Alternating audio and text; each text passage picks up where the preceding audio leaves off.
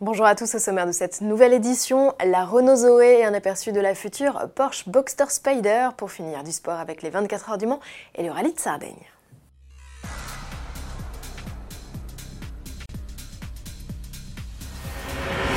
Encore une nouveauté chez Renault, cette fois c'est au tour de la Zoé de s'offrir une cure de jouvence. La citadine 100% électrique lancée en 2012 profite notamment de plus de puissance et d'autonomie. Avant de parler technique, parlons esthétique.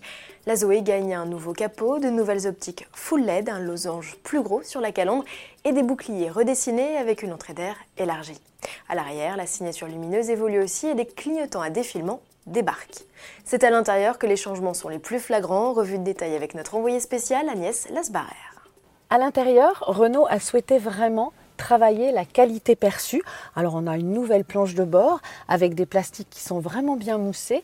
Et puis ici, cette partie-là qui est recouverte de tissu, c'est plutôt sympa parce qu'en fait, ils ont utilisé des matériaux recyclés. Il s'agit à 80% d'anciennes ceintures de sécurité. Et puis pour 20%, sont des, des bouteilles en plastique.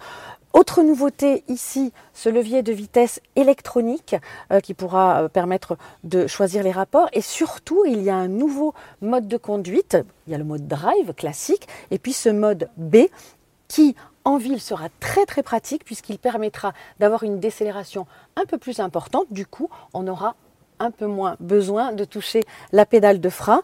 Parmi aussi euh, les choses utiles, il y a des prises auxiliaires, prises USB et puis une charge pour les téléphones portables, une charge à induction. La plateforme de la Zoé n'a pas changé, Renault l'a juste redessinée pour accueillir des batteries plus grosses. L'autonomie atteint désormais les 390 km contre 300 en 2016 et seulement 150 en 2012. Le constructeur a également intégré une prise pour une recharge rapide sur courant continu. Enfin, sous le capot, en plus du bloc d'environ 108 chevaux, Renault ajoute un moteur de 135 chevaux. Le lancement est prévu à l'automne. En bref, Porsche s'apprête à lancer une déclinaison Spider de son Boxster. Un teaser confirme sa présentation imminente au Festival of Speed de Goodwood en juillet prochain. Pourquoi pas? On dit que cette nouvelle mouture plus légère pourrait troquer son 4 cylindres pour un 6 cylindres Atmo de plus de 400 chevaux. Sport à présent, Danny Sordo a profité des déboires des leaders pour s'imposer au rallye de Sardaigne au volant de sa Hyundai i20 WRC. Ottanak, victime d'un problème dans la dernière spéciale alors qu'il était en tête, termine cinquième. L'Estonien conserve la tête au championnat pilote.